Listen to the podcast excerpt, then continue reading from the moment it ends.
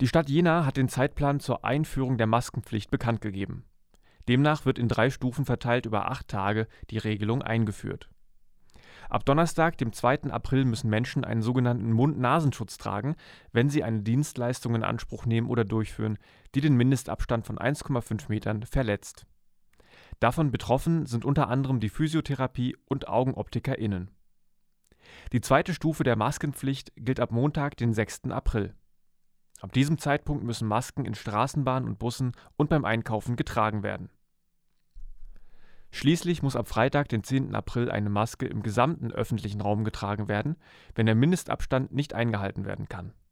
Außerdem gilt die Maskenpflicht in allen Arbeitsstätten, wenn sich in einem Raum mindestens zwei Personen befinden. Ausnahmen gelten für Räume mit mindestens 20 Quadratmetern pro Person, solange der verordnete Mindestabstand eingehalten wird. Ausgenommen sind zudem die Notfallbetreuung für Kinder bis sechs Jahren, einschließlich der Kinder.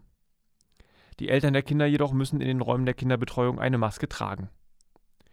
Aufgrund des momentan geringen Angebots an Masken ruft die Stadtverwaltung auf, sich Masken selbst anzufertigen und erlaubt den Einsatz von anderen Tüchern, die den Mund und Nase bedecken